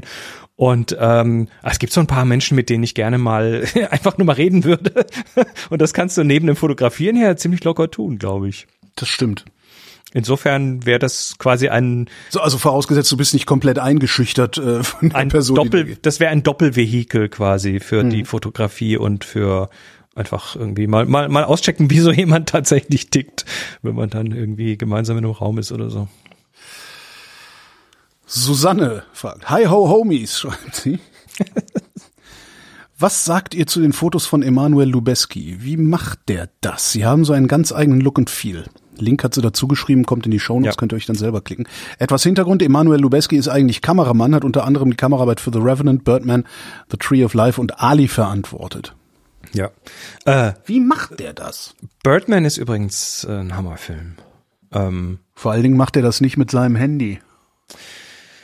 Ja, also ich, ich, äh, seine, seine Cinema, Cinematography, seine Bilder auf, im Kino, ähm, sind, soweit ich sie kenne, sind halt, also, also er nutzt natürlich aktuelle Methoden, ähm, hat aber zum Beispiel Revenant, äh, hat er tatsächlich äh, zum Beispiel nur mit Available Light geschossen. Also nu- normalerweise hast du, das kennst du, wenn du so, ein, so, eine, so eine Produktion machst, dann hast du da irgendwie ein Licht, eine Lichtabteilung. Und da wird unglaublich viel aufgefahren, um da irgendwelche Lichtstimmungen zu machen. Ähm, da arbeitet er wohl teilweise sehr viel mehr mit dem, was da ist, was ich cool finde. Er macht aber sehr ikonische Bilder im Sinne von Farbpalette zum Beispiel. Also sehr reduzierte Farbpaletten. Das ist extrem, was er da, äh, was er da tut dann teilweise Bilder fast schon monochrom daherkommen. Das heißt nicht schwarz-weiß, aber eben mit ein, zwei Farben nur auskommen oder so. Ähm, und ansonsten, Aber es wie, wie macht der cool, das? er heißt, macht. Also diese, diese Instagram-Fotos sieht schon alles irgendwie cool aus. naja, wie macht er das? Also äh, er, er tut das, was er, was, was man eigentlich im Film tut. Also er arbeitet filmisch und im Film arbeitest du so, dass du erstmal in der Regel neutral arbeitest. Das heißt, du, du nimmst halt auf, so, so gut wie es geht technisch und dann wird das hinterher tatsächlich auch nochmal farbkorrigiert, dass du also quasi eine möglichst äh, neutrale Farbgebung hast und dann kommt dieses Color Grading. Das ist dann dem Ganzen einen farbigen Stempel aufdrücken, der ein gewisses Look und viel erzeugt. Ja. Das heißt, äh, in Matrix zum Beispiel, das ist immer mein Beispiel, was ich da raushole. Im Original Matrix-Film hast du halt was, alles, was in der Matrix stattfindet, hat so einen ganz massiven Grünstich und ganz wenig Blautöne. Und in dem Moment, wo dann bei Neo der Stöpsel gezogen wird, äh, also er quasi in die in Anführungszeichen echte Welt kommt, da ist dann plötzlich, da kommen plötzlich Blautöne, Tageslichttöne und so weiter. Und äh, das macht unterbewusst was, diese Farbgebung und dieses Grading. Das ist für die Stimmung, äh, ob bewusst oder unterbewusst, ist es verdammt wichtig, dieses Color Grading. Sollte vielleicht irgendwann mal jemand im Fernsehen sagen, dass sie ihre ganzen Produktionen mal aufhören sollen, so komisch grau zu machen. ja. Das ist gerade irgendwie alles grau, wenn man Fernsehen anmacht. Das ist ganz komisch. Also deshalb, also er arbeitet quasi für in, in seinen Fotos so wie, also er hat einen guten Blick für Licht. Das muss man sagen, auch für die Komposition, sonst wäre er nicht guter Kameramann geworden. Ähm, aber er arbeitet quasi filmisch. Und das ist, das sind die reduzierten Farbpaletten, das sind die ikonischen Bilder, was das Licht angeht, das sind die Kompositionen. Ähm, und, und da ist relativ viel Color Grading dabei, würde ich sagen. Also sprich dem Ganzen nach, nachträglich noch einen Stempel drauf tun. Was ich übrigens auch tue. Also in Lightroom mache ich so Zeug auch. Andreas schreibt, es ist keine Frage, sondern eine Anmerkung, aber wir wollen mal nicht so sein, weil uns die Fragen ausgehen. Das heißt, die Sendung endet bald. Also die Sendereihe. Ähm, in der letzten Folge mit der Frage zum Selbstentwickeln von Filmen habe ich etwas schmunzeln müssen, als der Hinweis kam, dass Farbentwicklung schwerer sei als Schwarz-Weiß entwickeln. Ich kann und möchte hierzu nicht widersprechen, aber ich habe mich für die C41 Stand, ich habe für mich die C41 Standentwicklung entdeckt, zusammen mit der Möglichkeit, dass das Ten Tetanal Color Kit bis zu sechs Wochen haltbar ist und bis zu 15 Filmen wiederverwendet werden kann, ist es für mich mittlerweile angenehmer und einfacher C41 zu entwickeln als Schwarz-Weiß. Interessanterweise bin ich nur durch Zufall darauf gestoßen, als ich nach C41 Entwicklungszeiten für niedrige Temperaturen gesucht habe. Viel dazu gefunden habe ich nicht wirklich, bin aber nach den ersten zehn Filmen noch immer sehr positiv zu dieser Möglichkeit überrascht. Kennt Chris diese Art der C41 Entwicklung auch, beziehungsweise hat er sie auch schon einmal angewendet? Nein. Also war das jetzt gerade Comedic Timing? Ja. bla bla bla bla bla bla bla bla. Und nein. Nein, es, also Stand, Standentwicklung ist mir natürlich ein Begriff. Ich liebe Standentwicklung, die kenne ich aber tatsächlich im Wesentlichen vom Schwarz-Weißen her. Du nimmst einen Film, du packst ihn in die Soße und lässt ihn stehen. Und dann passiert da was. Und ja. hinterher äh, hast du mit wenig Arbeit und viel Zeit dann einen Film entwickelt. Ähm, ich denke, klar, das wird auch bei C41, also beim Farb-Negativfilm wird das auch funktionieren. Wobei du da natürlich mit mehr Farbverschiebungen kämpfen musst. Ähm, ich habe noch nichts drüber gelesen. Also ich finde das äh, interessant. Ich höre jetzt gerade das erste Mal davon, dass das auch wirklich funktioniert. Ich habe mir auch auf Andreas äh, Webseite das mal angeguckt. Ähm, ja, es ist hochinteressant. Das ist cool. Also ich werde es deshalb wahrscheinlich trotzdem nicht probieren, weil Ja, hm. Also ich habe schon Farbverschiebungen. Ich habe meine abgelaufenen Filme hier. Ähm, da wird auch in der Standardentwicklung im Labor irgendwie kommen trotzdem irgendwie wilde Sachen bei raus. Mhm. Aber ist cool, kann man tatsächlich wahrscheinlich machen, ja. Ja. Stefan fragt, hat Chris Tipps für jemanden, der gerade an seinem ersten Fotoscene arbeitet, vermutlich mit der Magazin, ne? Ja, Sin ist ein, ist ein Begriff. Also Sin ist äh, so Fanzine, so. Sowas, ja, ist ein, ist ein, ist ein, ist ein Kulturphänomen, Mhm. was ich glaube so eher aus dem, aus dem Britischen rüberkommt hier.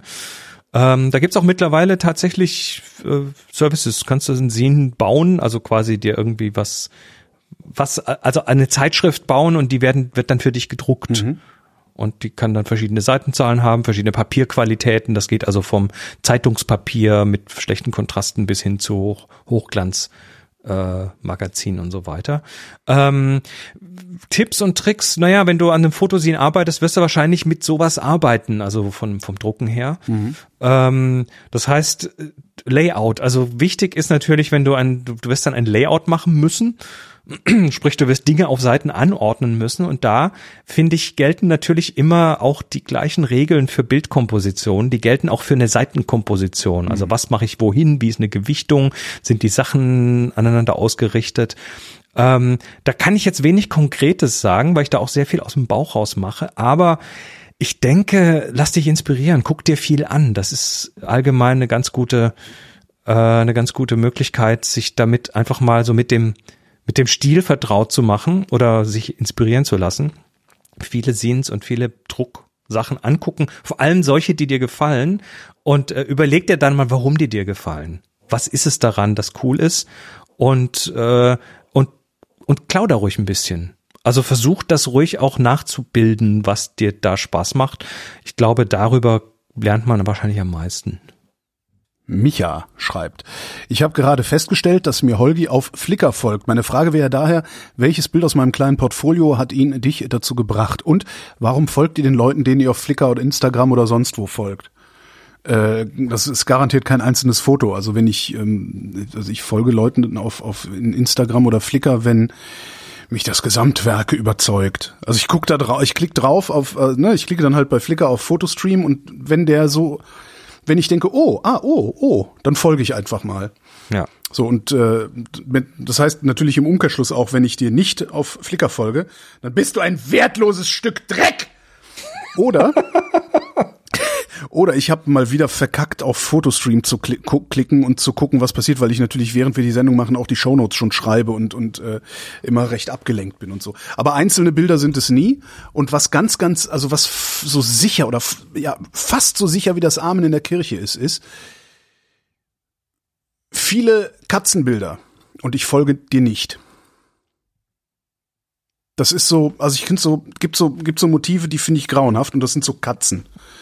Also wirklich grauenhaft. Hat's Da und viel Essen. Also Essensfotos brauche ich auch nicht. Kann ich selber machen. Sieht auch scheiße aus. Soll ich mal eine Sendung nur über Katzenfotos vorbereiten? ja klar, warte So eine- mal.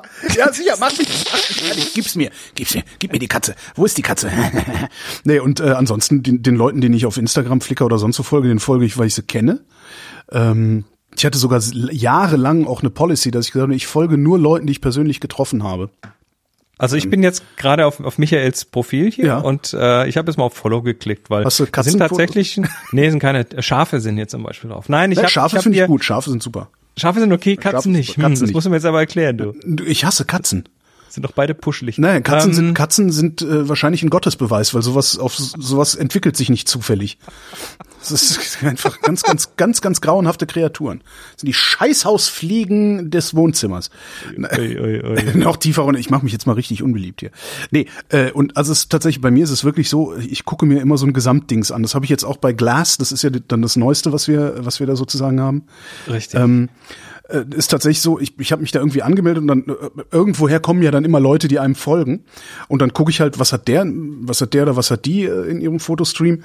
Ähm, und wenn, wenn das so insgesamt, wenn ich denke, ach, dann folge ich und springe von da aus dann mittlerweile weiter. Was natürlich dann dazu führt, Aber dass du wie- vielen Leuten folgst, die du gar nicht alle kennst. Und das ist eigentlich auch wieder schade, aber ja. Wie weit gehst du jetzt? Äh, wie, weit, wie weit schwingst du diesen dieses Lasso? Dieses Ähm, Friend of a Friend of a Friend of a Nee, Friend. nee, nee, nee, nee, nee, bei, also bei Michael jetzt zum Beispiel. Äh, weil ich scroll jetzt nämlich runter in seiner so. Seite und da kommt tatsächlich ein Bild von einer Katze. Schweinerei. Ist das jetzt der Grund für dich, ein. Unfollow zu nee, machen? nee, aber nee, nee, nee, nee, nee, nee, nee. Obwohl, ich könnte ja einfach mal machen, einfach zur Strafe, weil Strafe muss sein. Nee, das nicht. Nee, das ist, das ist wirklich so, so, so ein Gesamtkonzept. Und wenn da irgendwie ein oder zwei Katzenbilder dabei sind, dann ist das auch völlig in Ordnung. Aber es gibt halt Leute, die fotografieren bevorzugt irgendwie Katzen oder bevorzugt, weiß ich nicht. Wobei, wobei Michael scheint ja auch ein unangenehmer Mensch zu sein, weil ich, Ja, ja, ich sehe auf den, ich, ich sehe auf diesen Bildern nämlich einige Bilder, die früh am Morgen geschehen sind und Frühaufsteher sind mir generell suspekt. Naja, vielleicht ist er so früh raus, um die Katze zu essen, die er dann, und dann ist es ja wieder in Ordnung. Nee, ich weiß nicht warum. Das ist irgendwie, ich, ich gucke mir Fotostreams an, wenn ich ein gutes Gefühl habe dabei, dann Genau, folge ich einfach. Genau. Das kannst du oft gar nicht festmachen. Nee, gar Das nicht. ist einfach so, fühlt sich an, dass da was okay läuft und dann macht man mal. Und dann, wenn ich, wenn ich Muße habe, die ich in den letzten sechs Jahren praktisch nie hatte, ähm, sitze ich dann da und mache dieses Friend of a Friend of a Friend Ding, dass ich einfach gucke, so wer folgt, wem folgt der denn jetzt? Ah ja, die ist ja auch interessant. Und wem folgt die? Und, und so füllt sich dann das so ein bisschen. Ähm, ja, und das, das wird meine Aufgabe für diesen Winter, weil ich habe ja, äh, ich habe jetzt weniger zu tun. Doch, du Armer. Nein, das ist total super. ist gut. Ich, äh, das ist, also ich habe ich hab, äh, einfach übermäßig viel zu tun gehabt in, in den ersten, ich sag mal, neun Monaten dieses Jahres. Und äh, jetzt zu Ende September, wo wir diese Sendung hier aufzeichnen, ähm, da, da hat das aufgehört. Also mein, mein Terminkalender ist zum ersten Mal entspannt gefüllt und nicht mehr stressig gefüllt. Das ist echt schön, ja. Ich habe einfach viel Zeug weggearbeitet und jetzt kann ich mich mal um so Kunst kümmern, das ist auch mal schön. Und, und damit wir weiter Kunst machen, müsst ihr übrigens alle Fragen hier reintun. Ja, genau, Und, sonst und Bilder und so, mehr. sonst gibt's nämlich bald hier uns nicht. Das ist keine Kunst, sondern Dresche. Dresche statt Kunst. So, können wir auch mal machen. Das ist bestimmt so eine, so als Performance, weißt du? Äh, Hörerinnenbeleidigung. Das ist Publikumsbeschimpfung, genau. Ja, ja. Das können wir auch mal machen. Wir können einfach mal uns Fotos raussuchen und Und alles nur Scheiße genau. finden. Wie ich eben schon Nur, nur die negativen Seiten finden. du wertloses Stück Dreck. Nee, das kann man indirekt sagen bei den Stimmt. Hm? Fotos. gut, gut, gut gemeint, gut gemeint. Ja, ja, nicht schlecht. Besser wird's aber auch nicht, ne? Hatten wir früher beim Film, also oder was heißt beim Film? Ich war ja nicht beim Film, ich war beim Fernsehen eigentlich. Äh, also in der Filmproduktion hat's dann halt oft so, gerade in Serienproduktionen, wo viel äh, abgewickelt werden musste, hat's dann halt auch immer mal so SchauspielerInnen, ähm, die äh, den Text nicht auf die Reihe kriegen. Einfach schlechte Schauspieler. Äh, Die Welt ist voller schlechter Schauspieler. Und dann hast du irgendwie einen Take gemacht, hat nicht geklappt, noch ein Take, noch ein Take, noch ein, nach dem achten Take. Irgendwann hast du dann so Regisseure äh, ein Stück weiter weg hinter ihrem, hinter ihrem Monitor sitzen sehen und dann irgendwie nach dem achten Take dann auch sagte, danke, besser wird's nicht. das ist dann so Also- für, für die für die Kollegen drumherum, äh, die Schauspies, äh, Schauspielern darfst du ja nie sagen, dass sie schlecht sind oder mittelmäßig. Ähm, die kriegen immer nur gesagt, dass sie total super sind, alles voll richtig gemacht haben und geil. Und darum führen sich Schauspieler und Schauspielerinnen in der Öffentlichkeit ja so auf, wie sie sich Ja. aufführen. Weil ihnen niemand mal sagt, dass sie genauso Pfeifen sind, wenn nicht vielleicht sogar größere Pfeifen als alle anderen auch. Ein Freund von mir, der, der Freund von mir, der ist mal mit, der ist mal mit Band im Südwest 3 irgendwie in der Sendung Ja. aufgetreten. Und äh, der hat hinterher erzählt, dass der Regisseur nach dem ersten Take äh, meinte, ja, da war schon Ja, sehr war schon viel, viel Schönes Gutes bei. dabei. Genau. Da war viel Schönes bei. Was habe ich gut umgesetzt? Nein, nein, umbesetzt. Alex stellt jetzt die letzte Frage des Tages. Hallo. Es gibt ja die verschiedensten, es gibt ja die verschiedensten Fotodateiformate. Dabei meine ich explizit nicht die RAW-Dateiformate, denn das gibt ja die in der Regel die verwendete Kamera vor, außer man nennt das absichtlich in DNG, habe ich auch noch nie gehört. Aber was ist mit den ganzen Formaten, äh, in die ich mein fertig bearbeitetes Bild abspeichere, wenn ich es zum Beispiel aus Affinity Photo exportiere? Wo liegt der Unterschied zwischen zum Beispiel PNG, JPEG, JPEG 2000, GIF, TIFF, PSD, PDF, SVG, ESP, EXR, HDR, TGA. Habe ich was vergessen? Und für welche Anwendungszwecke nehme ich denn was? Also das wäre jetzt ein, äh, eine einwöchige Vorlesung, wenn man in die Details gehen können. Aber Lieber generell, Alex, das ist honorarpflichtig. Wir äh, senden jetzt gleich, wir blenden hier noch eine Kontonummer ein dann. Das könnten wir eigentlich wirklich mal anfangen.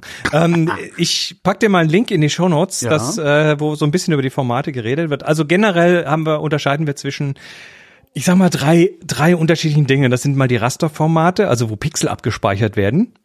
Ne? JPEG zum Beispiel ist ein Lossy-Format, also ein verlustbehaftetes Format. Das ist eher so für das für das Endergebnis. Äh, JPEG 2000 hat zwischendurch mal probiert, das Zepter zu übernehmen, aber das wird zu wenig unterstützt. Also JPEG ist einfach überall unterstützt quasi. Mhm. Ähm, TIFF und ich pick jetzt nur die wichtigsten raus. TIFF ist ähm, eher so im kommerziellen Umfeld. Das ist hochwertig, wenig komprimiert, also nicht verlustbehaftet. Und ähm, das wird so im ja, im Businessumfeld verwendet, wenn du jetzt mal hier was in eine Druckerei schicken möchtest oder an eine Zeitschrift oder so. Ähm, Welche PNG? Auflösung? 300 dpi. Ja, genau. Oder noch besser, wir brauchen die Dateien ein Megabyte. es ist, es ist, das ist so. Das ist alles so. Oh, ja, ja das, das setzt voraus, das habe ich auch lernen müssen, das setzt voraus, dass das ein 8-Bit-TIFF ist und dann ist ein Megabyte definiert quasi indirekt auch die Größe der Pixel, die Menge der Pixel. Ist ja, egal, ist, ja. es ist lustig, aber es wird tatsächlich noch so geredet. Äh, PNG ist ein aktuelles Format, das ist ein recht modernes Format. Ist nicht so ein äh, freies? Ist, glaube ich, ein freies Format. Hm? Portable ähm, Networks. Ja. Ist für ist, ist, ist für grafische Sachen sehr gut geeignet, also Logos und so Geschichten, aber auch für anderes und hat vor allem Transparenzunterstützung. Das ist wichtig. Damit kannst du also im Web zum Beispiel ganz tolle hm. Sachen machen. Wenn du jetzt ein Bild hast, wo ein Loch drin sein soll, wo was hinten durchguckt, dann ist PNG da interessant. Ähm, das waren die Rasterformate. Und dann gibt's die Vektorformate, wo das Bild nicht als Pixel abgespeichert wird, sondern als Kurven da steht dann drin, hier bitte eine Rundung und da bitte eine gerade Linie und so. Und die sind damit tatsächlich beliebig vergrößerbar. Mhm. Und dazu gehören SVG. Auch das ist ein relativ neues Format, das ist gerade mal 20 Jahre alt und ist äh, in neuen aktuellen Webbrowsern supported. Das heißt, wenn man so ein Logo hat, ein grafisches Logo und das als SVG hat, dann wird das immer perfekt mit einer scharfen Kante dargestellt und ah. wird nicht unscharf beim Vergrößern. Ähm, EPS ist auch ein Vektorformat, das ist jetzt eher im kommerziellen Bereich wieder. Also wenn du, wenn du was in eine Druckerei schickst und das ist ein Vektorlogo, dann machst du das in der Regel als EPS, wobei die heute, glaube ich, auch SVG und andere Formate können. Mhm. Und dann gibt's diese Compound-Formate, also wo dann mehrere Ebenen und Metadaten und Zeug drin sind. Dazu gehört dann zum Beispiel das Adobe PSD. Das ist also ein Photoshop-Format, aber das unterstützt eben viele Ebenen. Ähm, ist eigentlich ein TIFF, weil TIFF auch Ebenen unterstützt. Da wird's dann etwas wird etwas versch verschwimmen die Linien mhm. etwas. Aber ich sag mal, wichtig davon JPEG als Endformat, PNG als Endformat, SVG als Vektorformat und vielleicht noch PSD, wenn du im, im Adobe-Universum unterwegs bist. Und wenn nicht, dann zahlst du auch nicht monatlich Abogebühren. Richtig. Chris Marquardt, vielen Dank. Danke dir. Und euch vielen Dank für Fragen und Bilder und fürs Zuhören. Fragen und Bilder einwerfen brauchen wir dringend, sonst können wir nicht weiter senden. Fragen und Bilder einwerfen unter den, in den, auf den, in den, bei den Links, mit den, quasi durch die Links auf frint.de.